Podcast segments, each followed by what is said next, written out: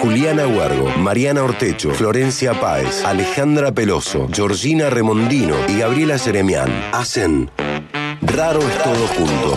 Un programa de humor e investigación sin ninguna pretensión.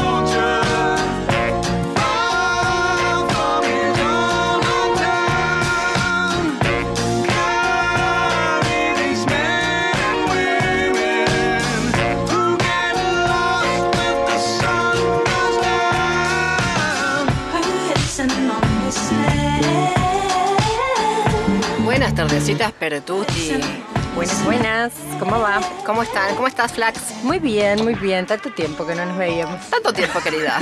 Juli, ¿cómo andas? Buenas tardes, muy bien. Bueno, bienvenidos a Rare. Raro es todo junto. Rare, ya le estaba poniendo como Rare, inclusivo. todo junte. Que también puede ser, digamos. Por supuesto. Bueno, eh, ah, ah, ah, quiero presentar el resto del programa. Eh, estoy hablando de eh, el resto de nuestro equipo, en realidad, de Flor Páez, de Giorgi Remondino y de Gaby Jeremian, que no están acá, pero están acá con nosotros como siempre. Además, quiero saludar, obviamente, a Manuel Salto, que dijo, ya dijo, o sea, hoy bailo, ¿no? Dijo eso. Hoy salto. Hoy, sí, hoy salto o bailo, dijo. Salto bailando. Yo le escuché que dijo eso.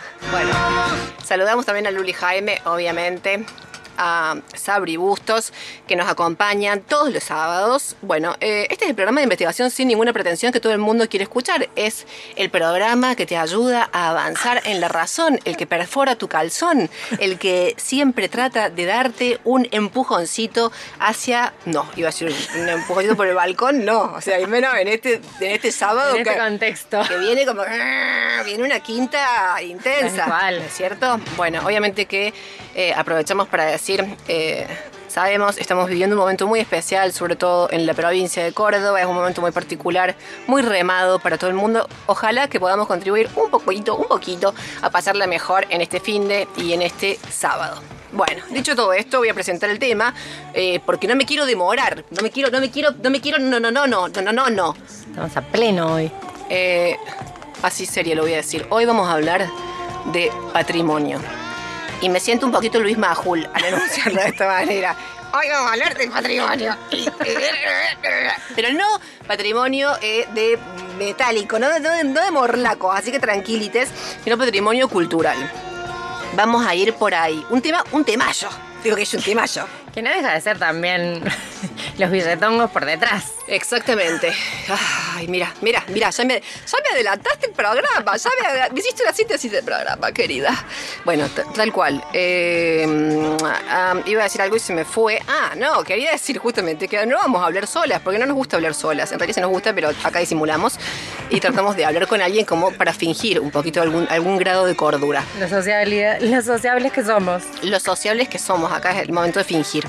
Eh, vamos a hablar con eh, Belén Espos Dalmazo. Exactamente.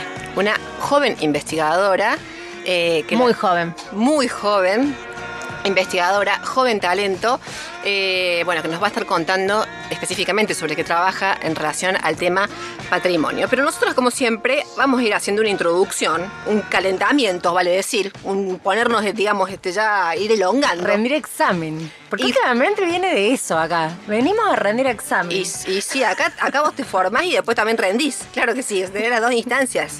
De todas formas, ya, ya piqué el boleto, porque total acá nadie nos ve. Así que, Juli, si vos sabés la mía, me decís. Yo te guiño. Yo te la escribo, Flaca. Total acá nadie sabe si nos dictamos o no. ¿Por qué esa tendencia a la corrupción? El otro día entró una compañera con un Son teléfono todas, ajá. Y bueno, pero eso, bah, mira, vamos a ver si les va bien con esa idea de que son todas A. Bueno, a ver, patrimonio cultural, ¿de qué estamos hablando? Lo primero que se te viene a la cabeza es como tipo eh, monumentos históricos, ¿o no? Sí, tal cual. Y lo- Edificios, todo, toda cuestión arquitectónica me suena también. Sí, lo decís con un cierto desdén, eh, casi de desprecio. o sea, como un- esa cosa arquitectónica, lo dijiste así como, como ya, ya, ya caliente, ya, ya, en- ya en tono. Vengo como renegando con el rubro. Eh, tiene una cosa, eh, yo estoy muy en contra de eh, lo que se ha considerado patrimonio cultural de la humanidad. Ahora, ¿de qué estoy hablando? Por ejemplo, el Taj Mahal. El Taj Mahal, digamos, o sea, a ver, eh, precioso, hermoso, pero lo hizo un señor por una señora. O sea, Tal eso, cual. ¿cuál es el valor, digamos, para la humanidad? Si es por lindo, lo pongamos a Brad Pitt, digamos, como patrimonio de la humanidad. Pongamos a BMX mejor. A die- no, bueno, Mex se fue, te quiero decir. Bueno, no importa. ponerlo. A él deberíamos incluirlo. Porque el señor que hizo el Taj Mahal también se fue. Está bien, es cierto. Digamos. Bueno, eh, a ver, el Cristo Redentor, ¿vieron el Cristo que está en, en Río de Janeiro? ¿Qué tan cristiano sos para hacer ese monumento? Digamos, a tu... No, a- me parece una cosa que es tosca. O sea, Sí. mil toneladas de hormigón vos le hiciste al señor que tanto... Te digo una cosa, yo soy muy respetuoso de Cristo, pero no del arquitecto que hizo eso. O sea, qué negado ese hombre. Madre mía. Pero además, o sea, es como que también eh, unificabas que todo el mundo venere algo que no todo el mundo venera. Bueno, claro. que la religión cristiana, o sea, Claro, además sí, digamos, caso omiso a la diversidad, claro, de Tal cual. cultos religiosos, totalmente. Estaba pensando también en el Monte Rushmore, ¿vieron ese que es en Estados Unidos, en el sur de Dakota, que son todas las caras de los presidentes? ese me mata. ¡Qué me mata. Pero ¿quién fue el genio que dijo, ahí vamos con la cara de los presi? Y hagamos gigante la cara de los presidentes. Un, haceme, haceme un, un, este, ¿cómo se llama? Haceme un Roosevelt enorme. Yo me imagino hacer ese acá, en Argentina. No. Me muero. Lo veas así nada más un sábado a las 9 de la mañana, te digo que no te recuperas tan fácil. Los rostros. Pero ahí tampoco. Eh, hicieron No. cuatro. Y es como que lo, hicieron cuatro, lo vieron y dijeron, paremos acá porque, digamos, este es el paseo del terror. Eh, Hitchcock hizo una escena famosa que creo que se llama ay, eh, Con la muerte en los talones, se llama la película, donde Cary Grant está colgado como si te dijera de los orificios de la nariz de, de Thomas Jefferson, ponele, una cosa impresentable, ¿viste? Como así, y Está con colgado de los mocos, en realidad. Está colgado, sí, te juro, de la nariz y en un momento como que chapa la pierna así, ¿viste? Y le pega como en el... En el bueno, nada, una cosa Aberrante. aberrante. Aberrante, le dijiste. Pero bueno, a ver, eh, tal cual, Flaca, como dijiste, quiero también que nos vayamos este, testeando al respecto. Entonces yo he traído preguntitas para hacerles. A la mierda. A ver, a ver. Sí, yo he traído preguntas para hacerles. Ay, ¿Cuál de las dos comienzo? La Juli, por supuesto. Juli, A ver. el nombre original del famoso Coliseo Sí. era Anfiteatro Flavio Mendoza. y esta nominación era en homenaje a A. Flavio Mendoza. B. La dinastía Flavia, no Palmiero, pero eh, sino la casta de emperadores. C. La famosa obra de Plauto, ¿sí? Flavia Mostelaria, que con ese nombre te digo que oh, te, loco, te volvés loco, te tiras de una novela, pero de panza. O de el famoso, ya por entonces, Leonardo Flavio, que fíjate vos, lo conocían, pero no sabían bien el nombre allá en Roma, en la antigua Roma. Decían, uy, a ver un cantante muy copado. Leonardo Flavio. Leonardo Flavio, creo que se llama. Y ahí quedó. Bueno, A, C o D. Eh, voy, a voy a jugarme por la B. La B, que era la dinastía Flavia. ¡Perfecto! Que es la única serie. Es la única serie, perfecto. Acá vamos así, con le- como se puede. Bueno, eh, Flax. Keops. La famosa pirámide egipcia fue llamada de esta forma por A, el famoso faraón de la cuarta dinastía. B, el despampanante collar de malaquitas que llevaba el famoso faraón de la cuarta dinastía. O C, el chevoli que está en Carlos Paz, a donde le hubiera encantado ir a bailar al famoso faraón de la cuarta dinastía. A, B o C. ¿Qué opción pensé que me ibas a decir? ¿Qué opción? Sí, ¿qué opción querés elegir? La A. La A, el famoso faraón de la cuarta dinastía. Te voy a decir una cosa, es correcto. Y arrancaron con todo, ¿eh? Arrancaron con todo. ¿La primera también era la A? No, la, la primera era la B. Bueno, entonces ya está, dejen ese razonamiento de lado. Si no funciona, se están insistan, caramba, ¿eh? Se le pido por Dios.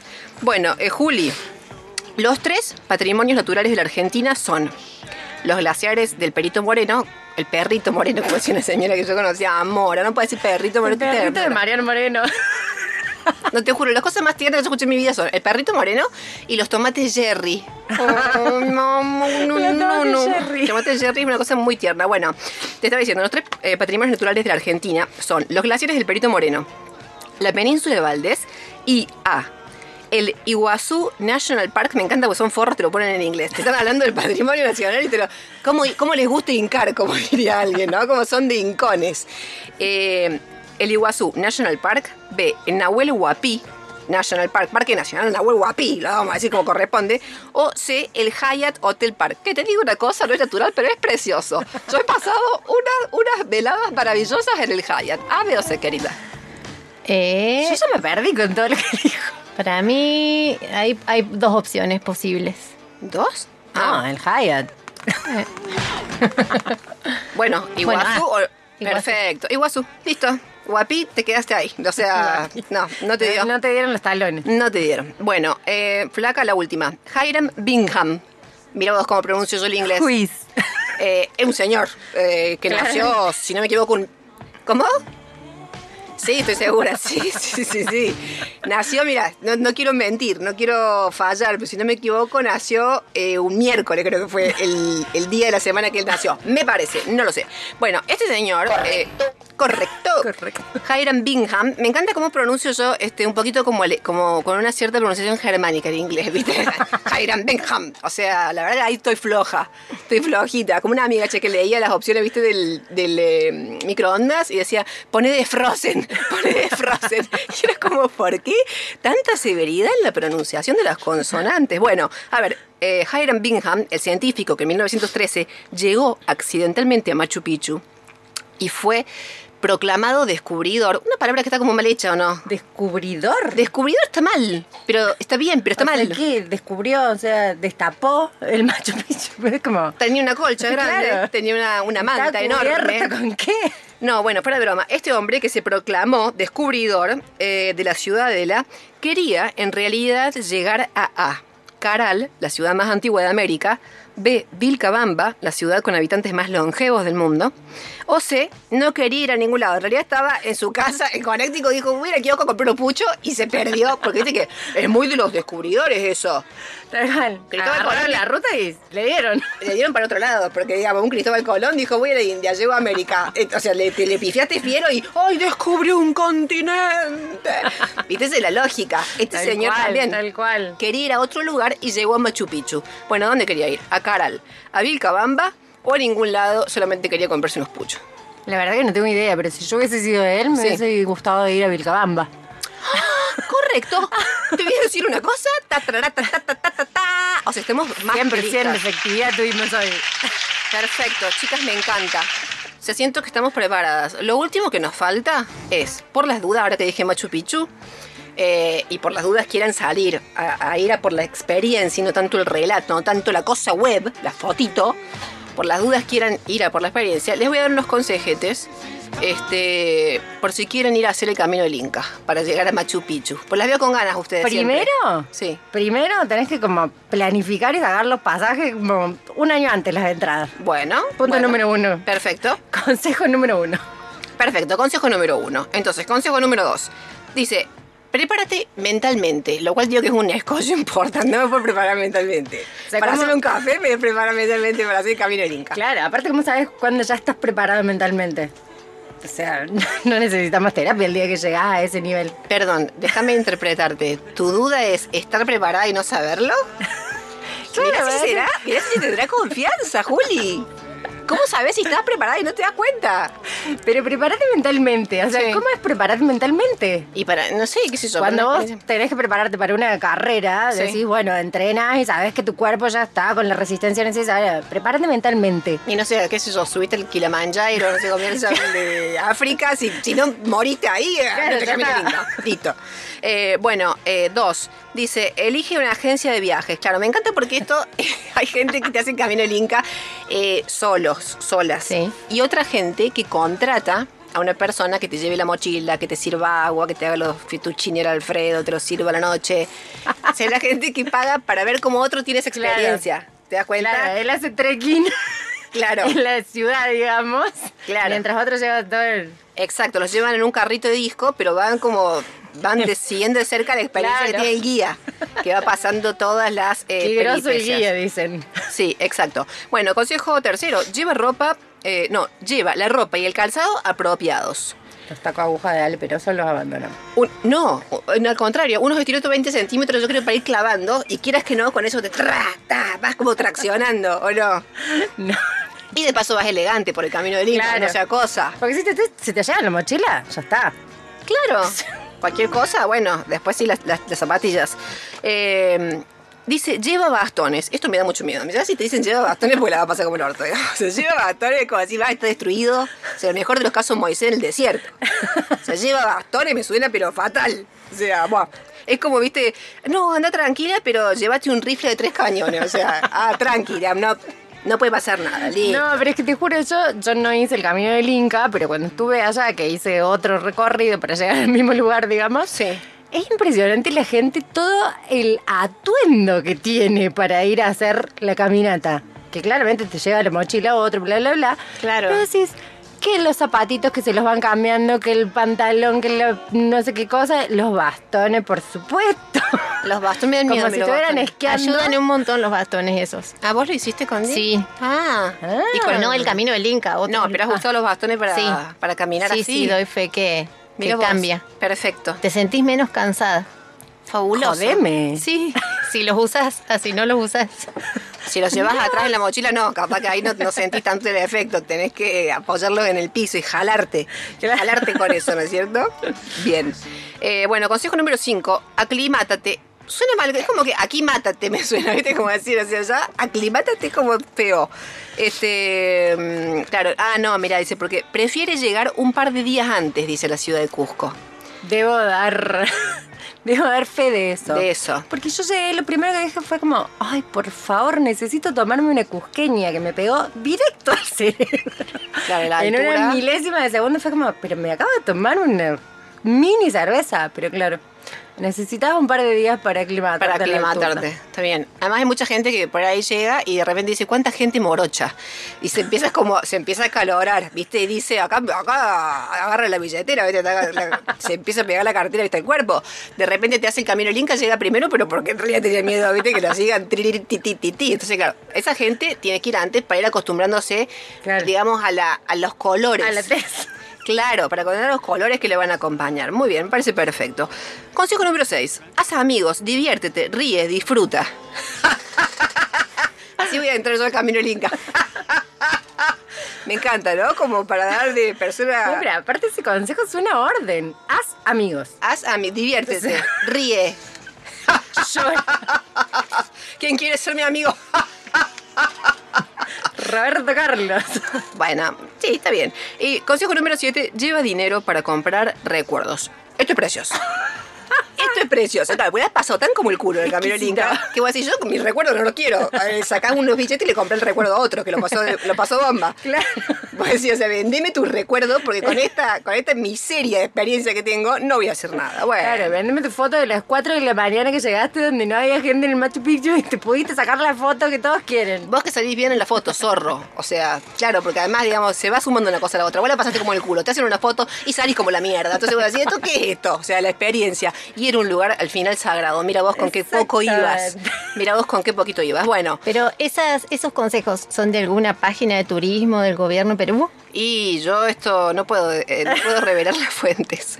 Pero son, son reales, ¿eh? Cuidado. No, sí, pero son muy parecidos a los de la Secretaría del Turismo de Córdoba para ir a, a visitar, bueno, diferentes lugares de la provincia. Por supuesto. Porque con tenés ahí para. Sí, acá tengo para leer. Este, te dicen que siempre que vayas de viaje, haz un itinerario antes, Sí. que lleves tu diario de viaje, sí. que compres una artesanía, que comas en un restaurante local, que vayas a alguna excursión. Perdón, comas en un restaurante local es hermoso porque sería muy difícil estar en un lugar y comer en un, en un restaurante que esté en otro lugar. O sea, también digamos, te dan un consejo que llama la atención por pelotudo.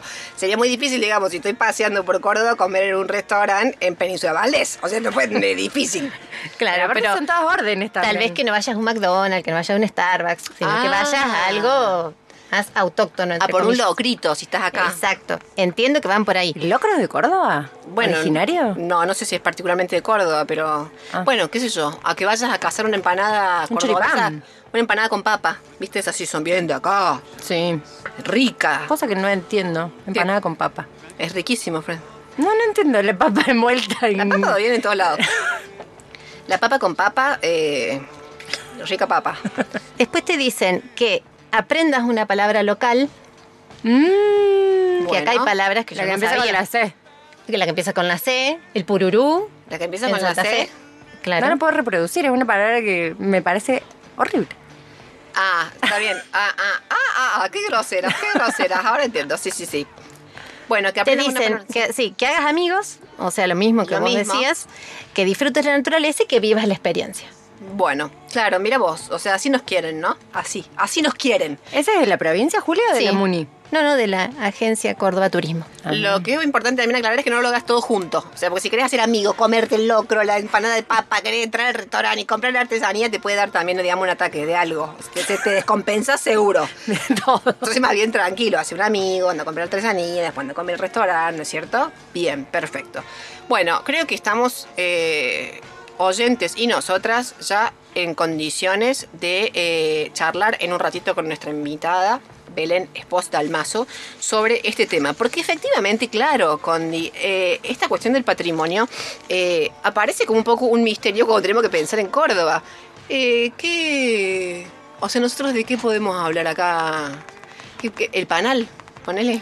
El panal, El, el, el, palacio. faro. El faro. El palacio municipal que me mata el nombre. ¿Por qué les ponen palacio y después vas y tranch? O sea, te das con el edificio que tiene una fachada ingrata. Lo voy a decir, no tengo ningún Total. problema. O sea, y le dicen el palacio, digamos, es como un montón. El palacio municipal, tal cual. Bueno, es tremendo. Eh, che, estoy viendo un mensaje que me parece que nos han malinterpretado. Nos han malinterpretado. Claramente.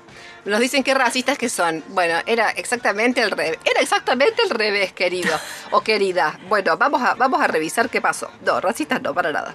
Bueno, ¿será que nos vamos eh, a una pausa y volvemos después ya directamente para charlar con Belén Espos? Perfecto. Claro.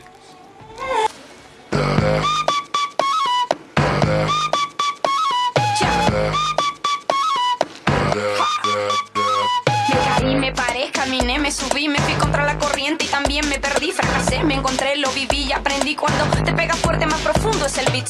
Sigo bailando y escribiendo mis letras, sigo cantando con las puertas abiertas, atravesando por toda esta tierra y no hay que viajar tanto para encontrar la respuesta. No te preocupes si no te aprueban cuando te critiquen, tú solo di. Soy yo.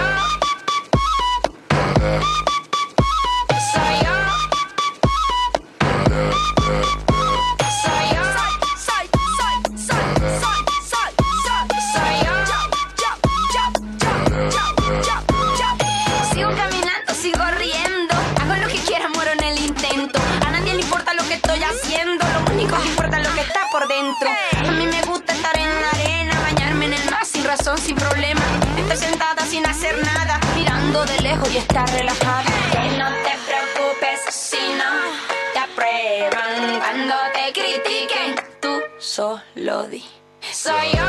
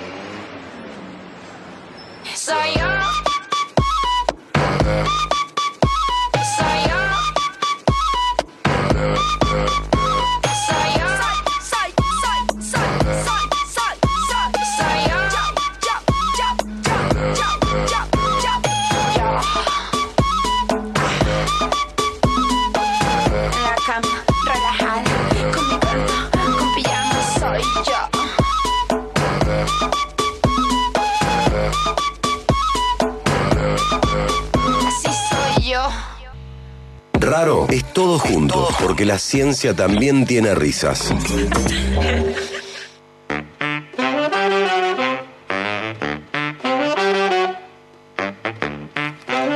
Bueno, y seguimos con Raro es todo junto.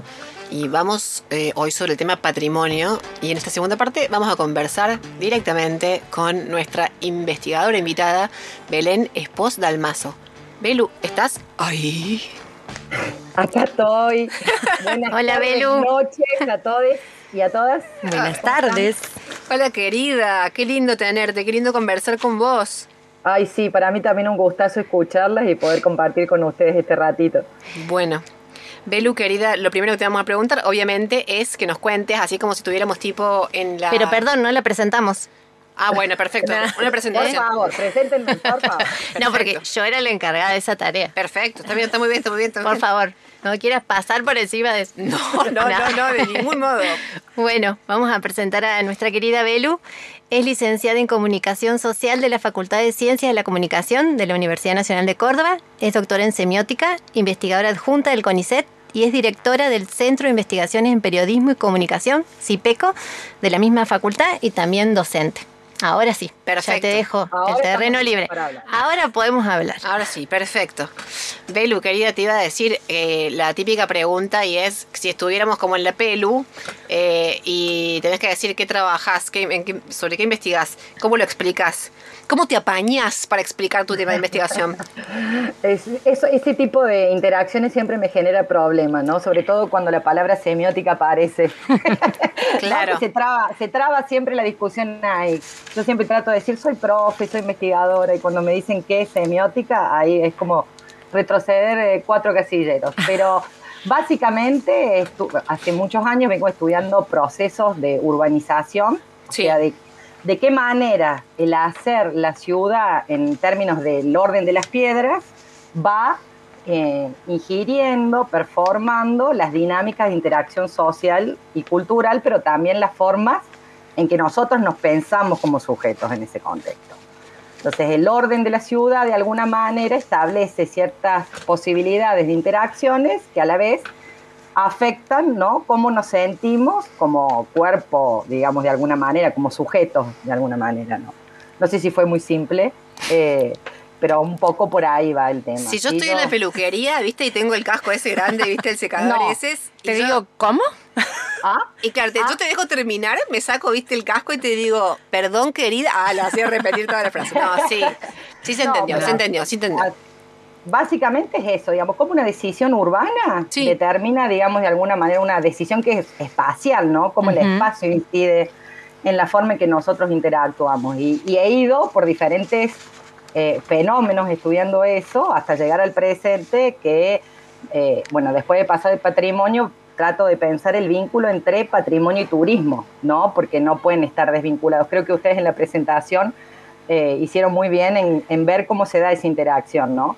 Entre aquello que supuestamente configura la memoria común de una cultura, un lugar, y bueno, cómo estos, eh, los nuevos discursos vinculados al, turi- al turismo tienen otra incidencia en relación a esas vivencias culturales, ¿no? Claro. Belu, eh, lo primero que en realidad a mí me viene de curiosidad personal es, ante, antes de esto, es cómo llegaste, digamos, a la semiótica. A la, sem- a la semiótica llegué por decisión, a la comunicación llegué por Contreras, siempre me gusta decir, ¿no? No, nunca tuve ni una epifanía con respecto a, a- a qué estudiar o que de chiquita sabía. Yo de chiquita quería ser corredora de bolsa. No, creo que vi de pobre, como se acuerdan de esa película de Eddie Murphy de pobre a mendigo, una cosa así, y no sé por qué flashé con esa película y quería ser corredora de bolsa. Corredero de bolsa, no, bueno. estamos, no estamos diciendo el deporte, ¿no? El que te metías en la Claro, bolsa y no. ya está. Entre las dos, entre, la- entre lo bursátil y la bolsa clásica. Claro, la bolsa de pillera. Y en realidad digo de Contreras porque en realidad corrí el 12 y el 13 que me dejó ahí en, en comunicación solo por no estudiar abogacía. Creo que esa, esa fue la razón por la cual terminé en comunicación. Porque a mí generalmente me pasa que tengo la sospecha que cuando todo el mundo me dice algo que, tengo que ser, hacer o, o- o- o de alguna manera determina- me, me- me determinan, digamos, en alguna situación, yo salgo por otro lado siempre. Entonces todo el mundo quería que fuera abogada. Y yo dije, "Mm, no, abogada no. ¿Y qué quiero ser? No sé. Me tomé el 13 o el 12, no me acuerdo que te dejaba ahí justo en la Facultad de Comunicación, hice fila y pregunté, ¿qué es esto? Ya, y acá estamos. O sea, si tuviera tenido otro recorrido el, el 12, ponele capaz que estás en odontología, tranqui. Ponele. Y estamos hablando de coronas, así, O en así nomás. económica o en cualquiera. Te decía que no caminé dos pasos, me dio vagancia, seguí un poquito más, ¿no? Cuando me dejó la parada, vi la cola y. Me convenció. El chico que estaba en la fila me convenció, creo. Mirá vos, Belu, qué bárbaro. Sí, eh, en esa época había otro clima en el marco del periodismo. La Nata recién iniciaba, eh, su, digamos, su carrera en ese sentido popular y era una. Y la rompía. figura- la rompía, ¿viste? Todo el mundo quería ser la Nata en esa época. Estoy hablando año 98, 99. Claro. Así que eh, así llegué a comunicación. Y a semiótica llegué más apasionada, ¿no? En tercer año de la carrera tenemos semiótica en comunicación y fue como una, un amor a primera vista, de los pocos que he tenido. El bondi te dejaba lejos, pero igual caminabas, o sea, te caminabas 50 Claro. cuadras para llegar a la clase semiótica, digamos. Ahí ya pedí dirección para ir a- al doctorado. Fue más fácil, fue más fácil ese trayecto. Bien. Pero la verdad es que uno después mira para atrás y va reconstruyendo, digamos, esos, esa, esas decisiones que parecen aleatorias, ¿no? Y que Claro. en realidad no son muy aleatorias tampoco. ¿no? No, claro. Pero la semiótica te resultó, perdón, nada, apasionante. Es claro, es como, es como muy, mm, ingresar en el punto de vista semiótico es como muy subversivo y a su vez contaminante, ¿o no? Del propio pensamiento. Y es que uno cuando, digamos, eh, de alguna manera entiende eh, el, el lugar de la mediación del lenguaje para la construcción de la vida misma, creo que ahí uno se le da vuelta a todo el mapa, ¿no? Y entonces empieza a, a pensar desde ese lugar, no desde una perspectiva de, de- de que el discurso, digamos, es, un, es solamente entendido en un carácter represen- de representación, sino de, bueno, de también definición de uno mismo, definición de los otros, definición de las cosas, ¿no? Claro. Y, y creo que un poco fue, fue, fue por eso que terminé, digamos, eh, eligiendo, digamos, esa formación doctoral. Aunque para ser semióloga soy un bicho raro también, ¿no? Claro. Porque estudio fenómenos urbanos, digamos, desde un tipo de producción que eh, eh, en realidad yo también produzco mi, mi fuente de análisis, ¿no? Eh, los semiólogos estamos más acostumbrados a trabajar con fuentes documentales, literarias, mediáticas.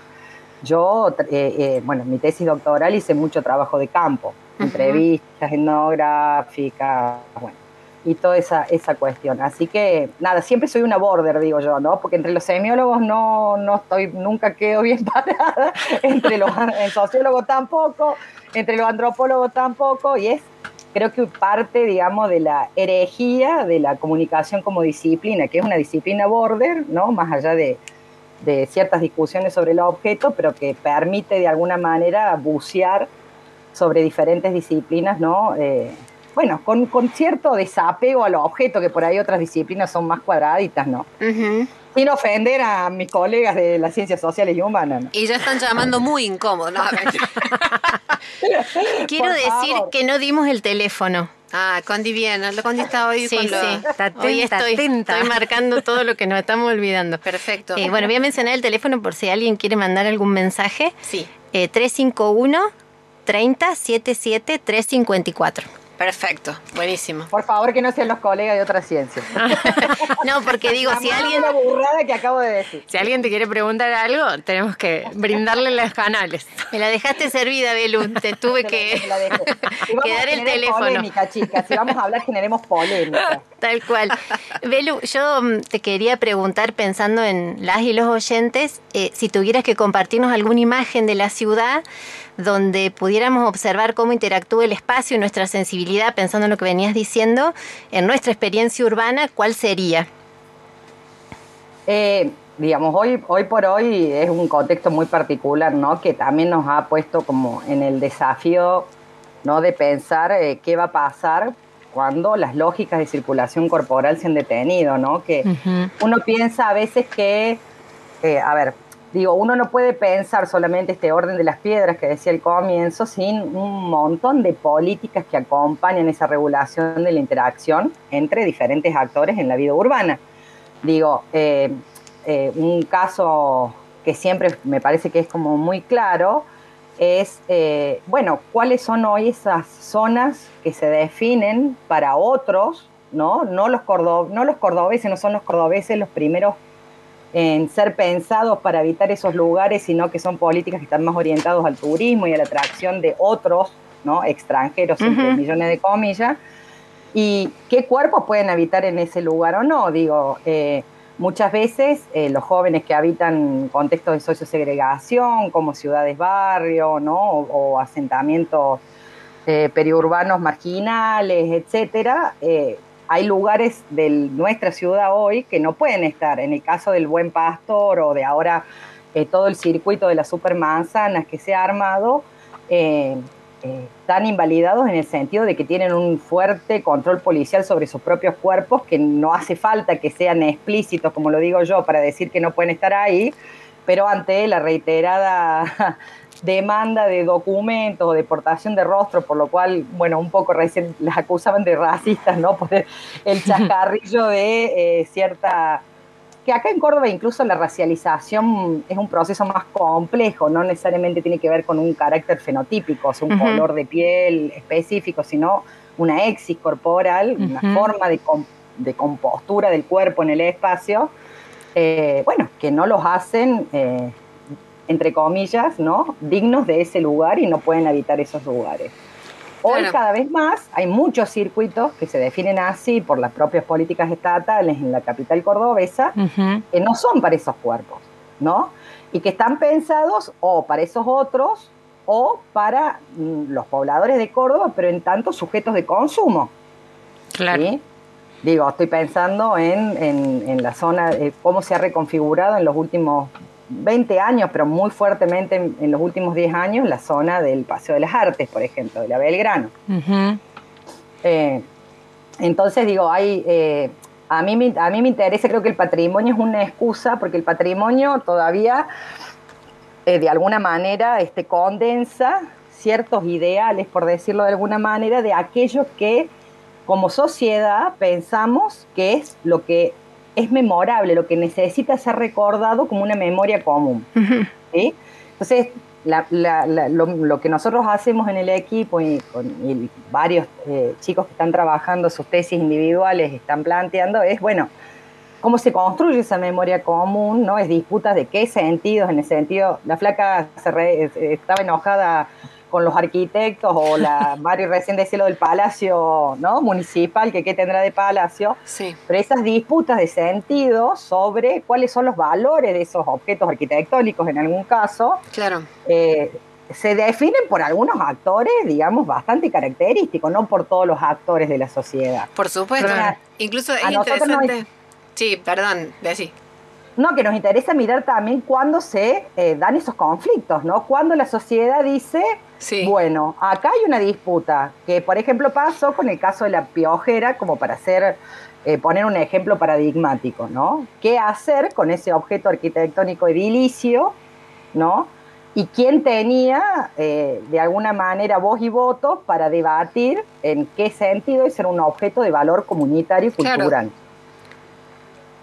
Claro, claro, total.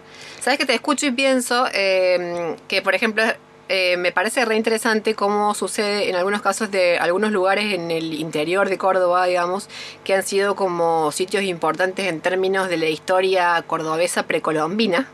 O sea, la historia de la Córdoba, digamos, precolombina, y que son lugares que hacen lo imposible para que no los declaren patrimonio de nada, porque es justamente, digamos, ingresar en todas esas lógicas. Es que con el patrimonio viene una demanda de urbanización y es lo que nosotros un poco estamos estudiando ahora, que es algo que venimos denominando urbanizaciones turísticas, ¿no? Porque el turismo demanda urbanización, por más que sean lugares que siguen siendo buscados por su carácter natural, ¿no? Esta, Claro. esta expresión del turismo sustentable que se repite una y otra vez, eh, me parece que eh, marca, digamos, esta orientación de urbanizar sin incidir tanto, pero bueno, ese tanto es definido por determinados agentes, no por todos los agentes. Entonces, más que el patrimonio, nosotros estamos mirando los procesos de patrimonialización, en dónde inciden, cómo inciden, ¿no? Y cómo se va articulando cada vez más con esos otros dos procesos que son la turistificación y la gentrificación, o la gentrificación, o en, en cordobés, porque esos espacios terminan eh, teniendo una modificación sustanciosa en el valor de, de la renta y el Claro. valor y la renta del suelo, digamos, ¿no?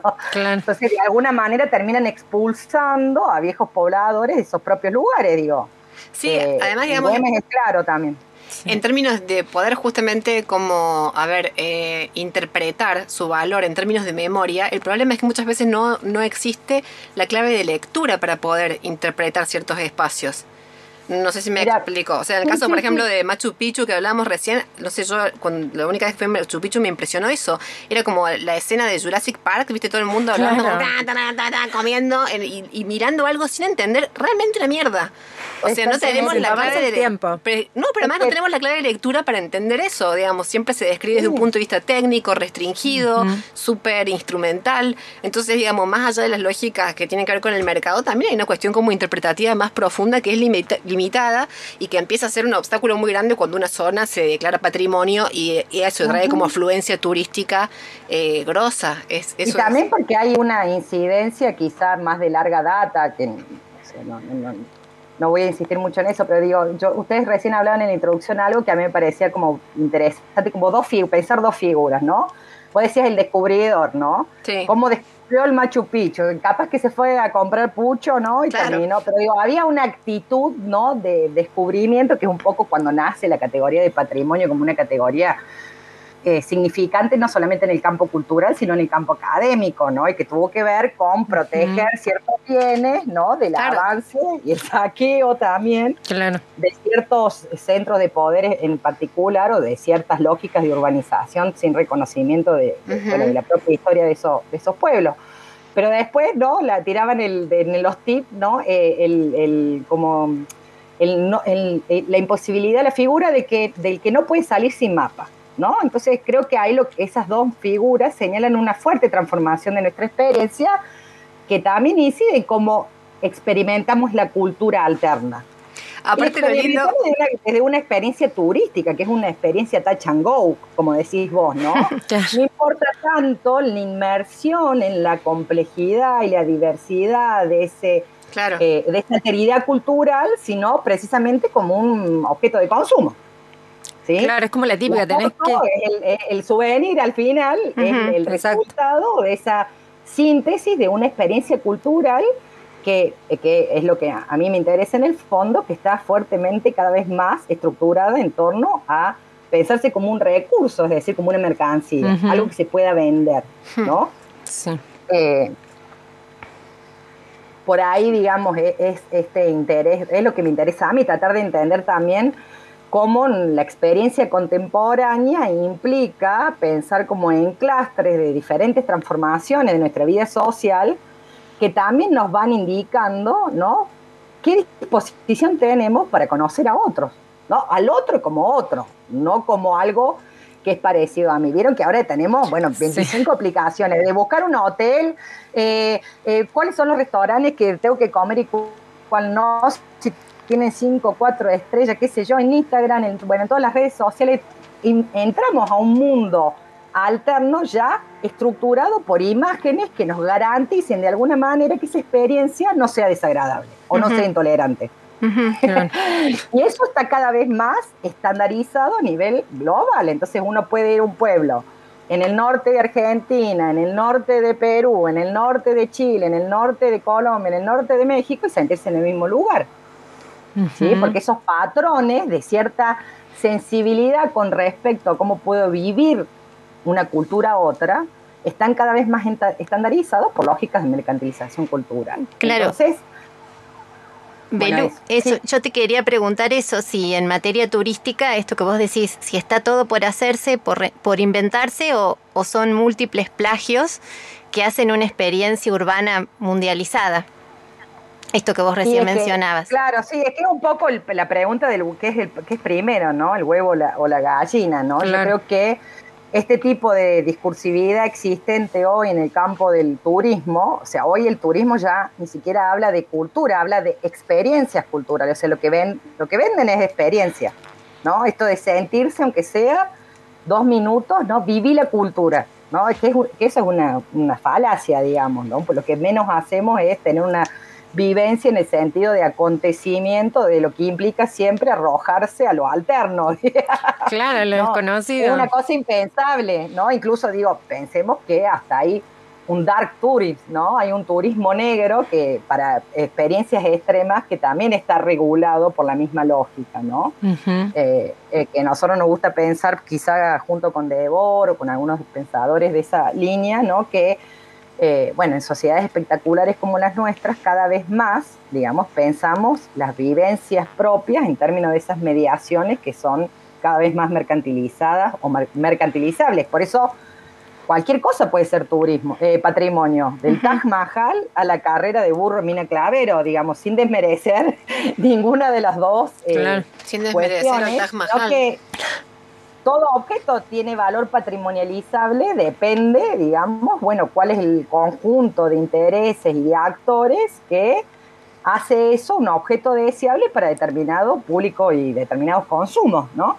Claro. Y sabemos que en eso hay variadito. Sí. Ahora, Belu, hay, hay algo que es propio, digamos, de las dinámicas eh, del diseño de políticas.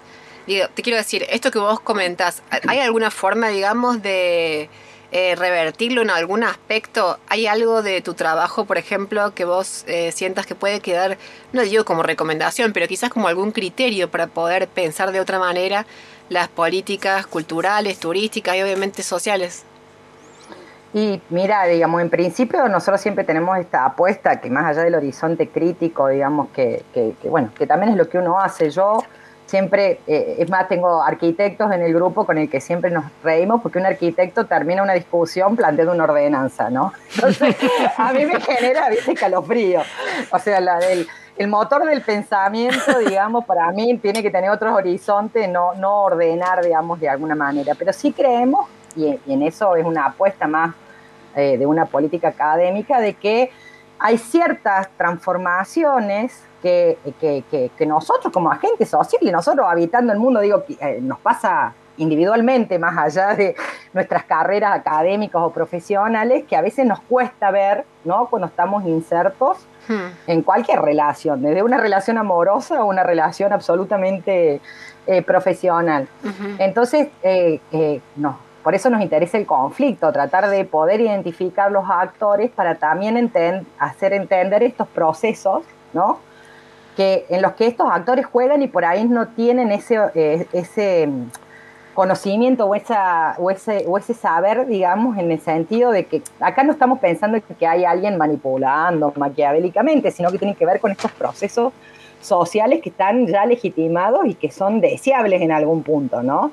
Creo que con, eh, con algunos, algunos de los hechos que pasaron en Alberdi con respecto a algunos patrimonios, eh, pasó eso, ¿no? De que eh, al fin y al cabo, ¿no? Pues pasó con la expropiación del bordo, que la expropiación aparecía como el horizonte donde cada sujeto eh, de alguna manera iba a poder acceder a su, a su vivienda, en este caso, porque era toda la disputa con Gama, eh, y resultó ser que después quedaron todos los sujetos individualmente frente al mercado. Entonces terminaron vendiendo, los que pudieron terminando ven- vendiendo su casa después de 10 o 15 años de resistencia en ese lugar para no venderla cuando estaban pensando una construcción más colectiva. Nosotros estamos viendo cómo cada vez más esta lógica colectiva se va rompiendo por la propia experiencia contemporánea también. ¿no? Claro, y ese tema En que este vos decís, contexto pandémico más. Ese tema que vos decís justo, Belu, fue súper discutido en el campo, digamos, de las organizaciones sociales abocadas al hábitat, porque estaba un poco la cosa de que la gente, digamos, los integrantes de las organizaciones que tenían su casa con su escritura, eh, ¿no es cierto? Cada quien, digamos, tenía su escritura, pero para pensar este proyecto, por ejemplo el del Bordo, pero en muchos otros espacios de la ciudad de Córdoba, lo que se recomendaba era una escrituración colectiva. Y Claro. de pronto la gente no, no tampoco digamos, tenía ganas de ingresar en eso. Tenía, evidentemente, digamos, se regía o, o formaba parte de las mismas lógicas, formas de sentir, etcétera, del resto, digamos, de las personas de la ciudad.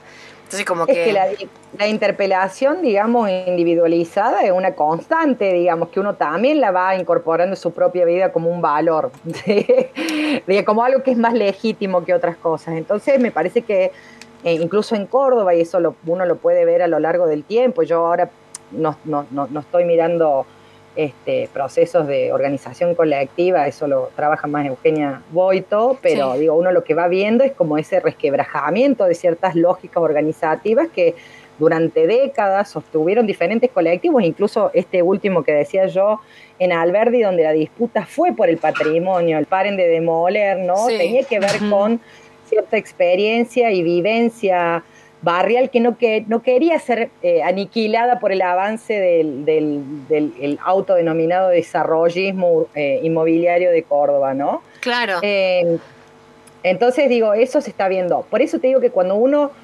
interviene en los territorios, nuestras consideraciones son más de trabajar ¿no? con los actores desde eh, dispositivos que tratan de interpelar más la expresividad y la sensibilidad, qué es lo que le está pasando, cuál es el horizonte de necesidad y cuál es el horizonte de expectativas que tienen en relación a determinados conflictos, en este caso con la cultura, ¿no? Porque a veces, muchas, Claro. muchas veces nosotros terminamos reificando ¿no? la cultura como mercancía. Y, y es como tratar de interpelarlos para correrse de ese lugar. Yo siempre ahí sigo una expresión bactiniana que para mí si la cultura se territorializa, se construye en, objetos y tiene Claro. límites, Claro, degenera y claro, muere, digamos, porque la cultura es un hecho vivo, ¿no? Claro, Y de cuando deja de ser vivo, ¿no? A lo deserto, la belleza del muerto, es lo que hace posible que se configure un campo. La verdad es que hablamos de patrimonio, es porque efectivamente hay cuestiones culturales que han dejado de existir como tal en la vivencia de y una. en, y en- y en los cuerpos, digamos. Bueno, Belu, la verdad es que es re interesante. Obviamente siempre nos agarra eh, eh, el tiempo y ya se nos va el programa, pero Ah, es re- bien. No, ¿sabes qué? Me encantaría que charlemos en una próxima sobre todo so- sobre la cuestión de la maduración social, porque me parece que algo de eso dejaste ver. Pero bueno, eh, la verdad es que mil gracias por charlar con nosotras y ojalá que prontito podamos volver a conversar. No, gracias a usted por invitarme y me encanta. Soy fan ya, las escucho todos los sábados. así que Buenísimo. sigan así. Genial, Ojalá que muchos genial. programas más. Bueno, Gracias, un gracias, beso Belu. grande. Besote. Chao, chao. Nos despedimos de Belu y nos despedimos de les oyentes. Chau, Flaca, chau, Juli. Adiós, Chau, chau. Marian. Buen fin de Adiós. Nos vemos. Buenas. Adiós.